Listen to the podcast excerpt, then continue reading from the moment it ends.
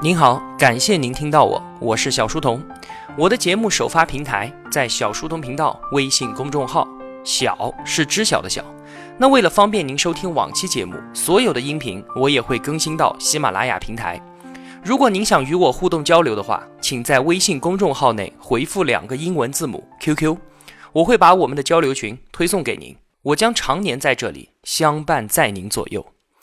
我在节目里面啊，经常说。每个人都应该有一个终生不变的职业，这个职业叫做学生。这句话它并不是我说的，说这句话的人叫做李笑来，他就是这样一个终生学习者。而这位终生学习者呢，现在已经坐拥亿万级别的财富了。那从今天开始啊，我要跟大家解读的这本书，就是来自亿万平民李笑来的《把时间当作朋友》。那为什么把李笑来叫做亿万平民呢？是这样啊。他最牛的头衔是中国的比特币首富。他拥有的巨大财富，并不是建立在他自己的事业和商业上的成功。那既然是比特币首富，就感觉有很大的投机成分在里面，是吧？怎么变成首富的呢？他这个人挺奇怪的。二零一一年的时候啊，他在 Twitter 上面就已经关注了几万个人。闲着没事儿，他就把 Twitter 打开，就看着这些关注的人发的消息，在他面前不断不断的刷屏。突然，他看到一条。说有一种虚拟货币超过了一美元，哇，什么东西啊？居然比美元还值钱，好神奇！赶紧去了解，这个东西就是比特币。比特币一美元的时候，李笑来见到了它；比特币三美元的时候，李笑来就开始买进，一直到现在，他手上拥有多少个比特币呢？准确的不知道，他自己不愿意说。不过据他透露啊，是有六位数，那就是超过十万枚比特币。现在全球开采出来的比特币总共是一千两百万枚，李笑来一个人啊，他就拥有整个货币的百分之一，这已经是一个不得了的持有比例了。以后再难有人超越他，因为现在认可比特币的人实在太多太多了，而且这个价格也太高了。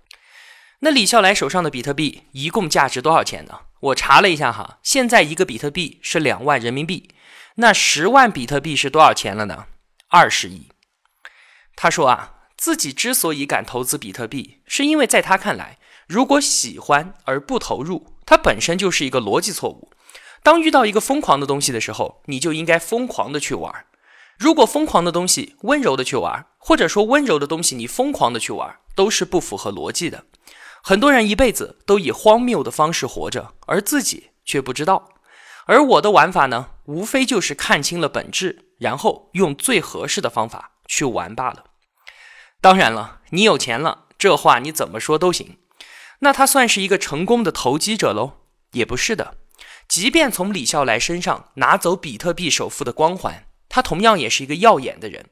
因为在此之前啊，他已经就不在乎钱了，他就已经财务自由了。这就要说到他是一个终生学习者的事情了。这个概念呢，是他在十多年前博客时代的时候提出来的。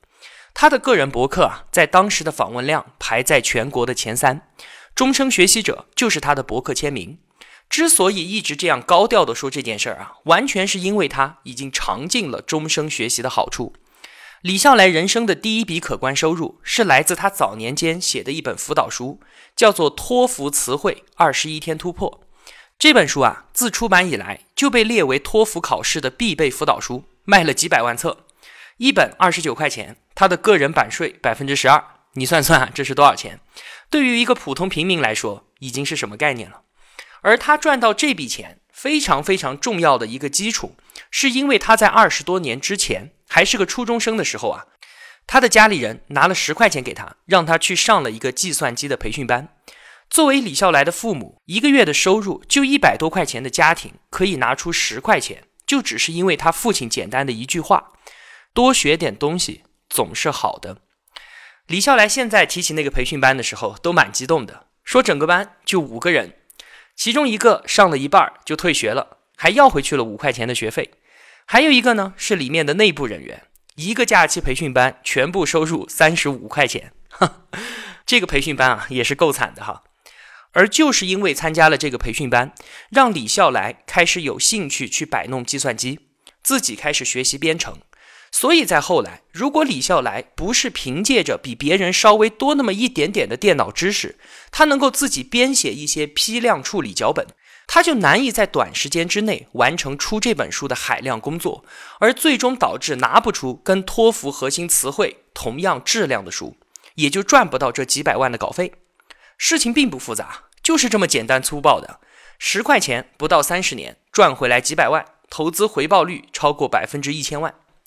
李笑来非常明确地说啊，请相信一切知识它都是有价值的，不需要有任何的怀疑。在绝大部分人开始学习之前，都会问一个这样的问题：说学这个东西有什么用呢？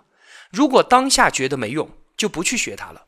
但是你可以随便观察一下周围哈，有相当数量的人到了中年之后都会感叹，说自己年轻的时候太不懂事了。如果当时能够多读一些书，多学习一些，那就太好了。那为什么到了中年之后才会发出这样的感叹呢？就是因为只有到了这个时候，读书有用这个事实才会显现得如此之明显。而另外更加让人绝望的情况是，在你没有学习它的情况之下，你就永远不会知道它究竟有什么用，因为你根本就没机会体会到习得它之后所带来的种种好处。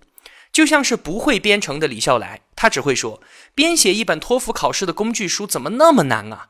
如此大的工作量，怎么可能在短时间内完得了呢？他压根儿也不会知道，用计算机编写脚本、批量处理会让这件事情简单的多得多。李笑来在编写这本书的时候啊，他在新东方当老师，这也是他生命中唯一的一段打工经历。这个人啊，他从大学毕业一直到现在。他的职业生涯是被分成几个阶段的，而更重要的是，每个阶段之间竟然是彼此完全断裂开的。怎么回事呢？他是长春大学毕业，学的是会计专业，和我一样哈，也是不好好的上学，出来之后找不到工作，就去跑销售，还卖过光盘。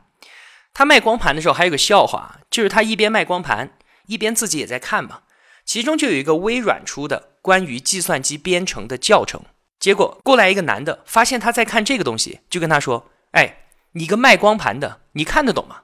李笑来有点不高兴了，随便嘟囔了一句，说：“燕雀安知鸿鹄之志？”那个男的就啊呸，小伙子，做人还是实际一点吧。后来呀，李笑来做销售做得不错，干成了个金牌销售，不但有了自己的柜台、自己的档口，甚至还开了自己的销售公司。从一个学会计的学生到金牌销售，这是第一次跨越。后来呢，他的父亲很不幸啊，在家生病了，李笑来只能回到老家陪在父亲身边。没过多久，钱花光了，怎么办呢？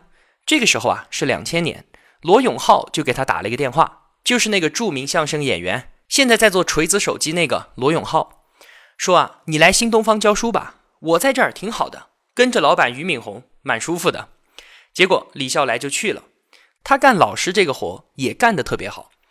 当时新东方呢是缺少英语作文老师，李笑来一看，哎，这是一个机会啊！但是不会教，别人不会教，他自己也不会教，怎么办呢？他就花了四个月的时间，把托福题库里面一百八十五道题全部写了一遍，拿出来当范文。这个事儿啊，就没有几个人能够做得到的。那他当然就可以上了。本来作文老师就少，李笑来就变成了个香饽饽。再加上原来干过销售，练就了很强的说服能力，同学们都很喜欢他。但是他干销售的时候，可从来都没有想过是为了以后有一天去当一个优秀的老师。那既然同学们都喜欢他，那他的课打的分数就特别高。老师的工资和学生的打分是挂钩的。按照当时的规定，他每节课可以拿到两千三百块钱。这对于学校来说成本就太大了嘛，就给他设置了一个上限。说不管李笑来的课打多高的分，每节课都只能够拿到一千七百块。那李笑来也就没说什么，一直拿着封顶工资，一拿就拿了七年。从金牌销售再到拿封顶工资的老师，这是他的第二次跨越。在他当老师的期间啊，就写了那一本托福核心词汇和托福六分作文这一类的辅导书。因为成了考托福的必备书籍，卖的特别好，李笑来这个名字当时就和托福考试绑定在了一起。后来到了二零零八年，李笑来离开了新东方。一个呢，一直拿着封顶工资也没啥意思嘛；另一个呢，书卖得好嘛，有钱了嘛，就辞职了。辞职之后，他就去当了个天使投资人，每天都和创业者在一起混。与此同时呢，他又写了一本书，就是我们今天要说的《把时间当做朋友》。时间这本书一出来啊，比之前两本辅导书的销量还要大，很多公司都是几千上万本的订啊，拿回去发给自己的员工。盛大的陈天桥就把这本书拿来，像山一样的堆在他们公司的大堂里面，只要来人都可以随便拿，一堆就堆了两年。那么，《时间》这本书的稿费啊，就更是足以负担李笑来的全部生活开销了，就随便花吧。像个平民一样的生活是用不完这些钱的。而且，他的第一本书就是那本核心词汇的稿费，一直到那个时候都还在银行里面躺着呢，从来就没有动过。李笑来这个时候意识到啊，他自己竟然已经有花不完的钱了，他已经实现了财务自由了。那么，他再从新东方的英语老师到投资人。到畅销书作家，这就是他的第三次和第四次的跨越。你看，他的简历就是这样，几句话就说完了。所以为什么叫他亿万平民？就是除了钱特别多之外，他所做的事情啊，并没有牛到不可思议。不像是我们看到的马云、看到的王健林这些人，他们是建立了一个庞大的商业帝国啊。那怎么李笑来努力的成果和我们自己努力的成果差距就那么大呢？我们是不是活在同一个世界里啊？我们回看李笑来的经历，哈，从会计学生到销售，到老师，到作家，再到投资人，这几次人生中的重大跨步，步子跨这么大，居然都没有扯到蛋，这是为什么呢？表面上看，这些经历都是毫不相关的，他完全没有在同一把楼梯上往上爬。今天的成就，并不是昨天经验积累的延续。那李笑来所说的终生学习是什么呢？就和他本人的经历啊是一样的，不是在一座象牙塔上拼命往上爬，不是在一条跑道上使劲儿的往前跑，爬的比所有人都高，跑得比所有人都快，不是这样的。而且对于我们这样平凡的人来说，通过在一个赛道上超越所有的人，获得巨大成功，也是不现实的。那秘密是什么呢？其实啊，最宝贵的不是昨天积累的延续。而是获得学习的能力。当接触到新的事物，进入到新的领域的时候，能够快速的学习跟进，并且超过大多数的人就可以了。再加上其他领域也拥有着超过大多数人的能力，从而获得强大的综合实力。而最终，你是用自己的综合实力从竞争者中胜出的，这才是终生学习者所强大的地方。我想啊，很多人知道李笑来。不是因为他是什么新东方的老师，也不是因为他是比特币首富。很多人和我一样，作为逻辑思维的深度用户，是从罗胖那里知道李笑来的。他在得道上啊开了一个订阅专栏，叫做“通往财富自由之路”。这个专栏到目前为止订户将近十七万，两百块一个，超过三千万的营业额。一算李笑来的收入啊，我就烦，因为后面的零实在是太多了，我要一个一个去数。其实有不少人呢，都是冲着“财富自由”这一个标题来的，而李笑来呢，就用这个标题给订阅他的用户们上了第一课。现代社会啊，有多少钱能够算得上财富自由呢？我们稍微定低一点，一千万，怎么都要有吧？一千万都没有，你自由个屁啊，对吧？那投资两百块钱就想赚回一千万，实现财富自由，订阅个专栏，投资回报率可以达到百分之五百万。怎么可能呢？这就是《时间》这本书最核心的观点之一，那就是一切靠积累，没有捷径可走，没有速成。遗憾的是啊，我们人性中最底层的设定就是要我们追求及时满足的，我们天生不喜欢等待，所以骗人的减肥广告才会告诉你吃他的产品不用节食，不用运动，三天就能见效。那些什么狗屁培训班才会告诉你一个星期高手速成，包教包会。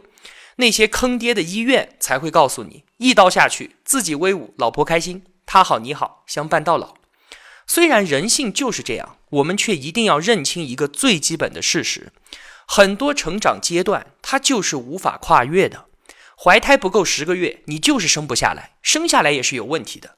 接受这个事实，一点一点用时间来磨砺自己，脚踏实地的进步，才是达到目标的最快的方法。这是《时间》这本书的核心观点之一哈，我们后面还要慢慢展开来说。那关于“通往财富自由之路”这个标题党得到的官方解释是这样的：说李笑来并不是要告诉你怎么赚钱，而是要告诉你怎么把自己变得值钱。那怎么才能让自己值钱呢？就是让自己变得聪明啊！这里的聪明不是天生的，而是后天学习的结果。我们刚才说，居然有那么多的人怀疑知识的价值，居然觉得没有用而不去学习，这是很荒谬的一件事情啊！还有人觉得聪明人不一定能够赚到钱，这也是极其荒谬的。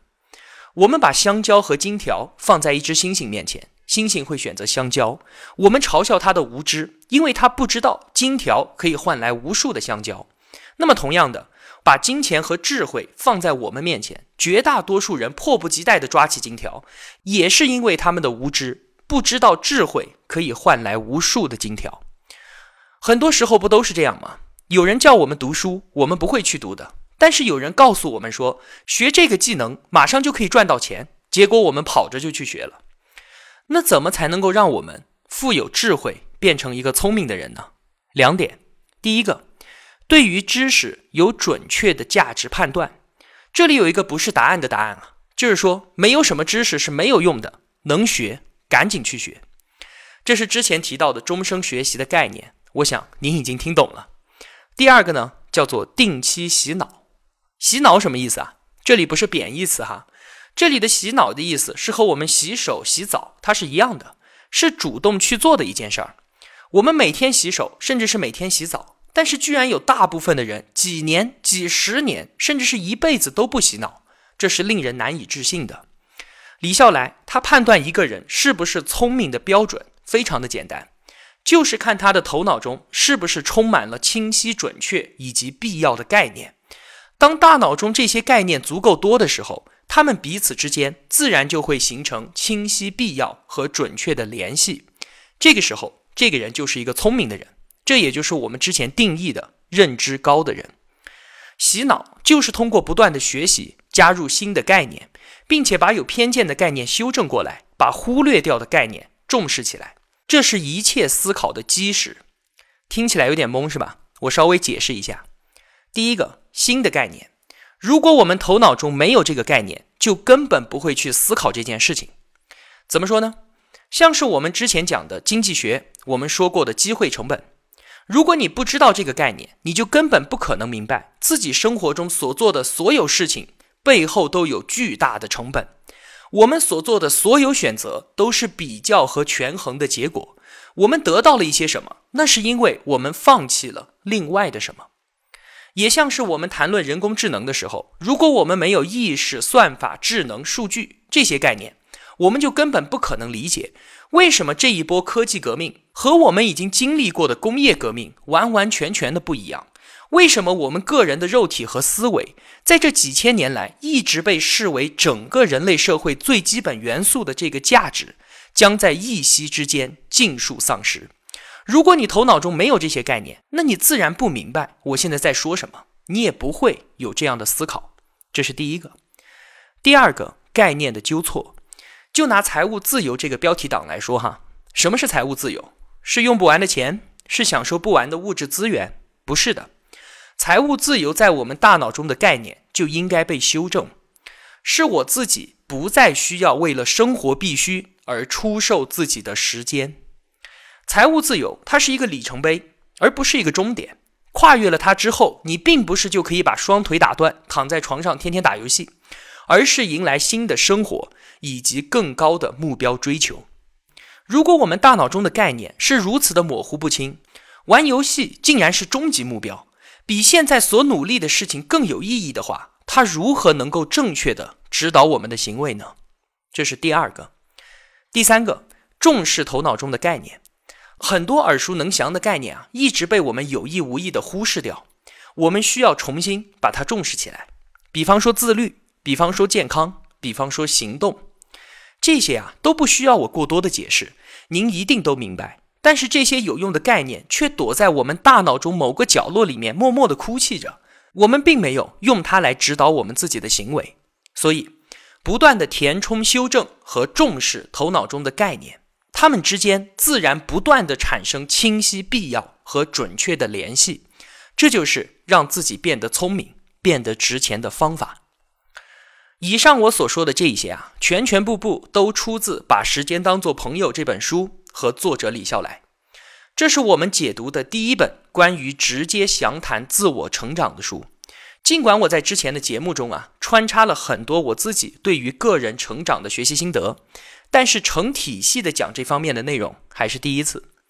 对我而言啊，看完《时间》这本书，确实让我感觉受益匪浅，所以我才在这里邀请您和我一起跟随李笑来，清洗自己的大脑，成为一名终生学习者，成为时间的朋友。好了。今天的节目就是这样了。我一直在为您读书，免费分享。如果我的付出对您有帮助的话，希望您也愿意帮助我。几块钱的打赏对您来说无足轻重，但是用金钱的投票对我个人而言却是极其的重要。一个人能够走多远，关键在于和谁同行。我是小书童，我们相约在小书童频道，不见不散。